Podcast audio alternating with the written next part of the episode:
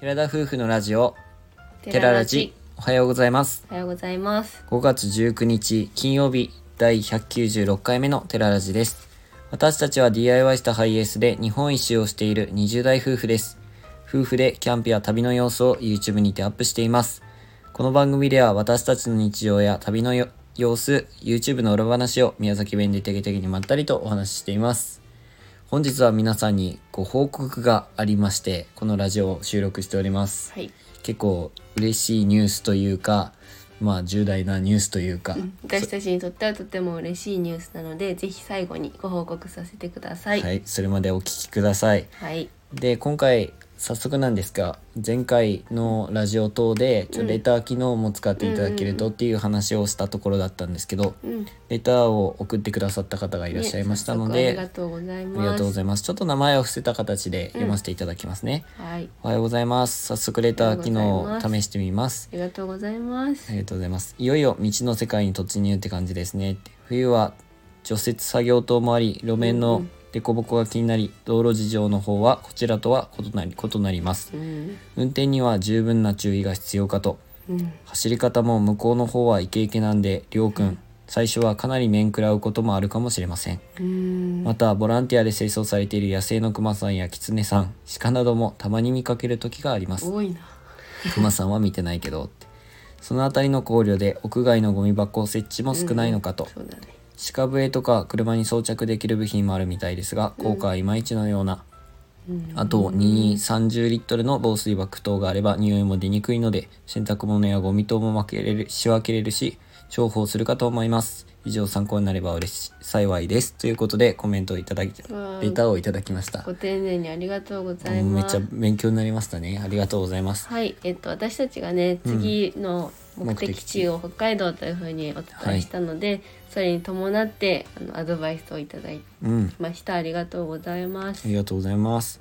えー向こうの方はなんかイメージとしては、もう綺麗な一本道の長そうやい道が続い何キロも続いてるっていう北海道のイメージが強いんですけど、うん、まあその分とね飛ばされる方も多そういんね、それは思った。だろうね。だから道民性っていうのはちょっとわかんないけど、私たち全然わかんの言うないけどね宮崎県民性っていうのはやっぱてげてげな感じだから全然違うのかもしれないし、意外とこテっゲちテゲっもて別に運転がテゲテゲではないんだけてどげね。てげ運転やめあまテしゲょうとテか書ゲいってていあうのはるよ適。当ってことです。うん適当な運転ってことです。そうだから適当だからゆっくりな人もいれば、うんめっちゃ飛ばす人もいるけど、うんまあ正直宮崎そんな危ないって思ったことは少ない気はするからな、そうやんなねん。か大分とかの方がちょっと私は怖いイメージがある。ね俺は一番福岡があ怖あいそけれどもねち。ろんめだっかちらゃ大ちょ都っと会でのも方間が開けねたら横から入ってくるみたういんうんうなん怖いのはあるけど、まあ、全然未知の世界なので、うんお願いしま運す。転は気をつけておきたいと思いますうん、ただえっ、とただっていうかそのゴミのことも教えてくださってるんですけど、あのこっちではまあ自分たちとしては今のところはガソリンスタンドでって可能なところはそちらでちょっとしたものは捨てさせてもらったりとそうか、ねまあ、生ゴミとかはちょっとねキャンプ場とか、そういった RV パークとかになるところで一緒に料金払って捨てるような形をとっているんですけど、まあ、向こうはそういったゴミ箱等が少ないって考えるとまたゴミのことを考える必要はあるなとは考えているところですね。うん、あとはもう2 3 0リットルの防水バッグ防水バッグそれこそ欲しいなとは思ってて,、そう思ってんだよねあの洗い物した後とかもいろいろ便利だなっていうのが分かってるので、まあ、防水バッグちょうどいいものを見つけられたら、そういったのも考えたいなと思ったところです。うん、レターありがとうございましたあ。りがとうございました。で、まあ、これが1つ目のご報告になると思うんですが、うんうんえー YouTube あその北海道に行くにあたって、うん自分たちは下道旅を考えております。えっと5泊6日5泊6日まあ絶対そこでって感じじゃないんですけど、まあ大体4泊5日か5泊6日で考えております、はい、で今日19日なんですが出発が明日の20日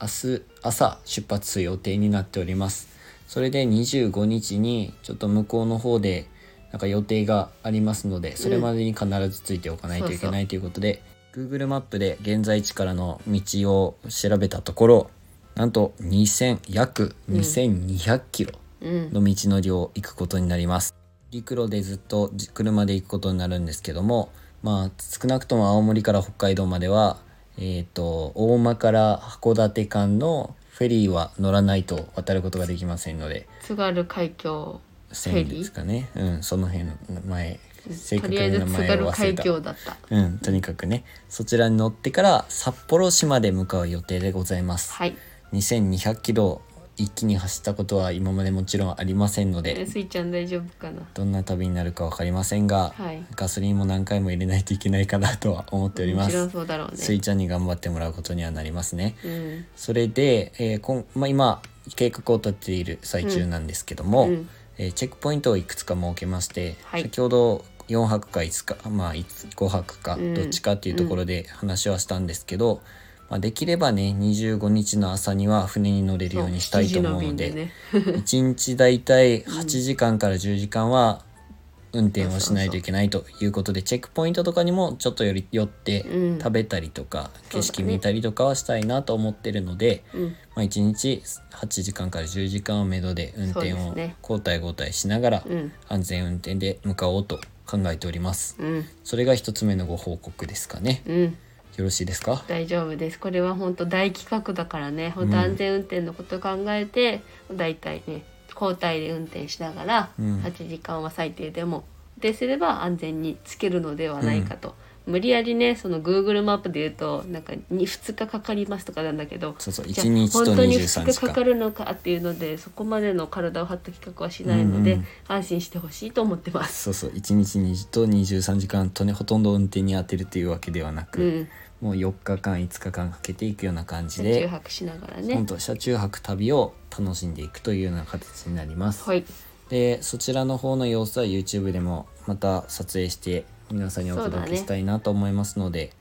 そ,、の辺も楽しみにしていただけたらなと思っております、うんなので北海道に着いてからは、うんまあ1週間か2週間ぐらいは編集しながらちょっとのんびりして、うん皆さんにあのちゃんとほ北海道着きましたといううん YouTube の動画を上げてから観光もガンガンと行っていこうかなっていうふうにざっくり考えてますラジオでは常にリアルタイムなので、もう北海道で何食べましたとか言ってると思いますが、そうだねはい、そちらも楽しみにしていてください。はい。そして一旦話は YouTube の方になるんですけども、昨日車中泊キャンプということで平戸市でのキャンプを YouTube でアップしておりますが、はい、少し違う点ができたところを皆さんはご存ご存知ですかお気づおき気でしづょうきかでしょうか、うんはい。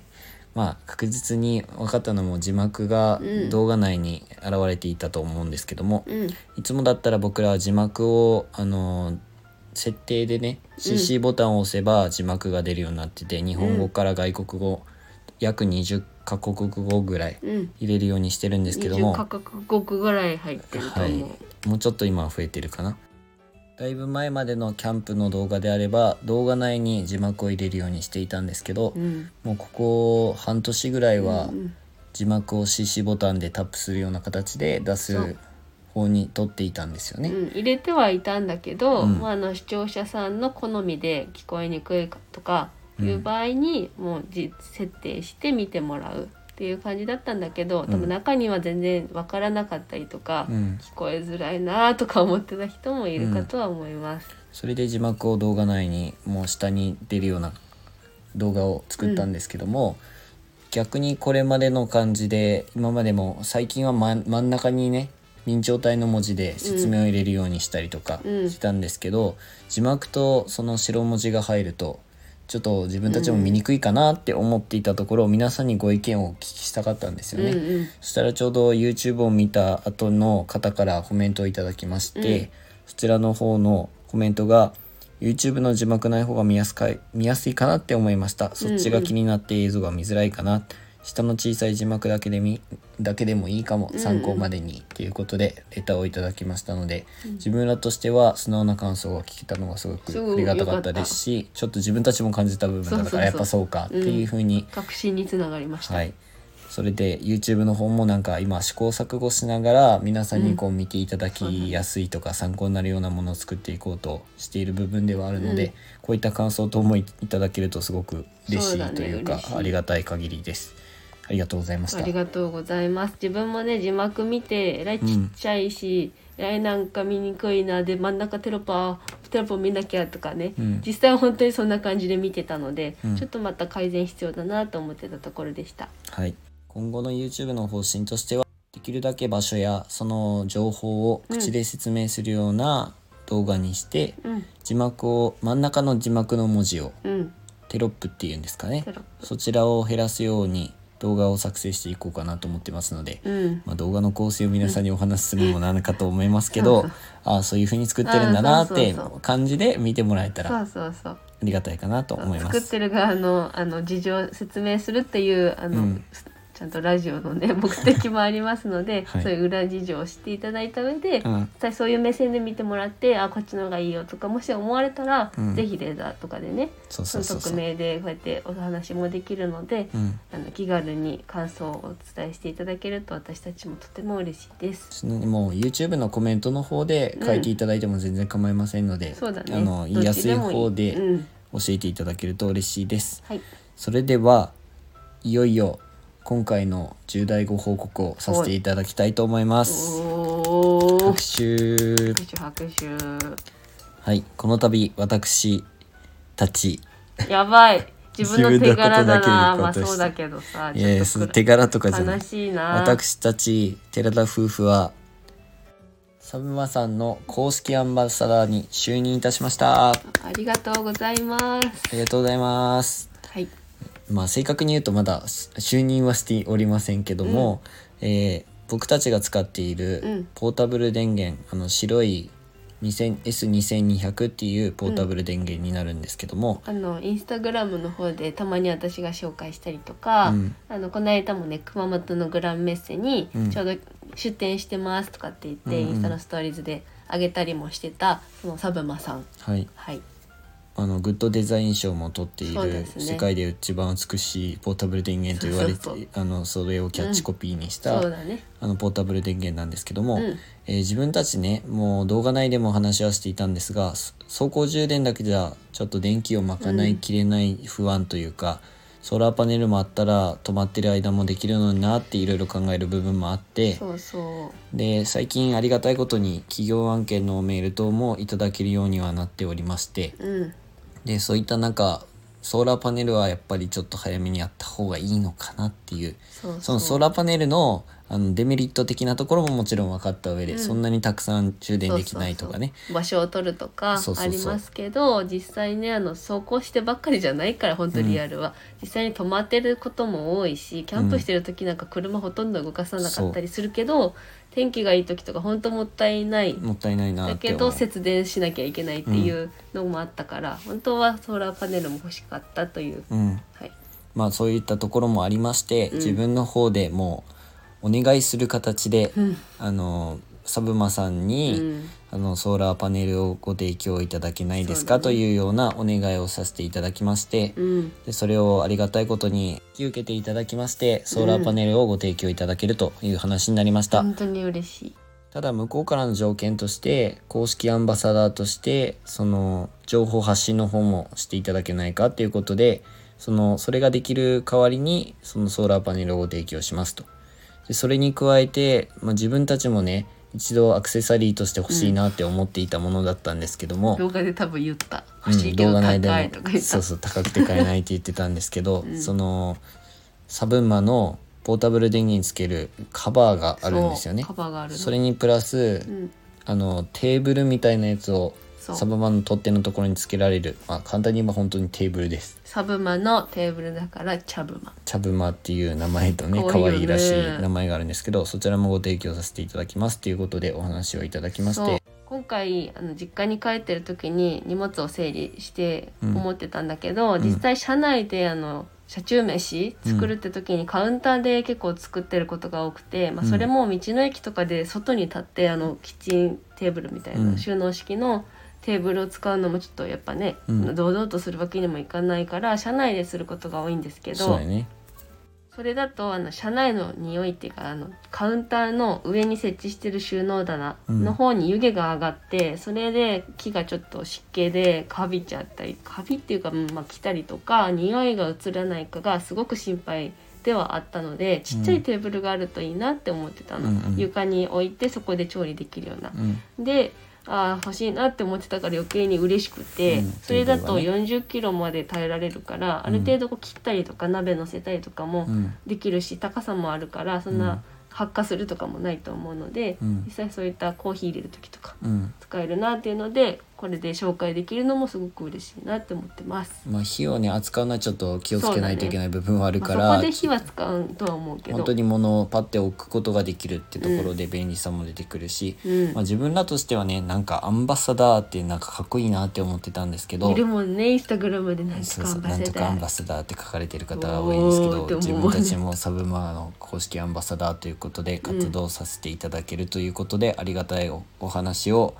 いただきましたもう今回はダメ元でそういったソーラーパネルのあのご提供いただけないかということのお話を自分たちでお願いしたんですけども、うんもうそういったお話までいただけてその公式アンバサダーのね、うん話までいただけてありがたい限りです、えーこれからその YouTube だったりとか、まあ、Instagram は定期的にそのサブマの発信もしていきますので、うんなんかご興味のある方はあ今月なそのそうなんて言うんだろうねポータブル電源もポータあブるルっであるちっちゃゃみたいなって思ってもらったらまあ僕たちとしても嬉しそういでだすねね。今はやっぱりあの非常用とかでも、うんポータブル電源って本当たくさんの種類があってそうもう外国のものからエコフローさんとか、うんえっと、ブルーティーさんとかあうのんジャクリとかね、本当有名なメーカーさんま超有名なところででねめっちゃいっぱいあるから本当どれにしようって迷うと思うので、まあ、その参考にうん私たちもなるように、あの発信していけたらなとは思ってますので絶対その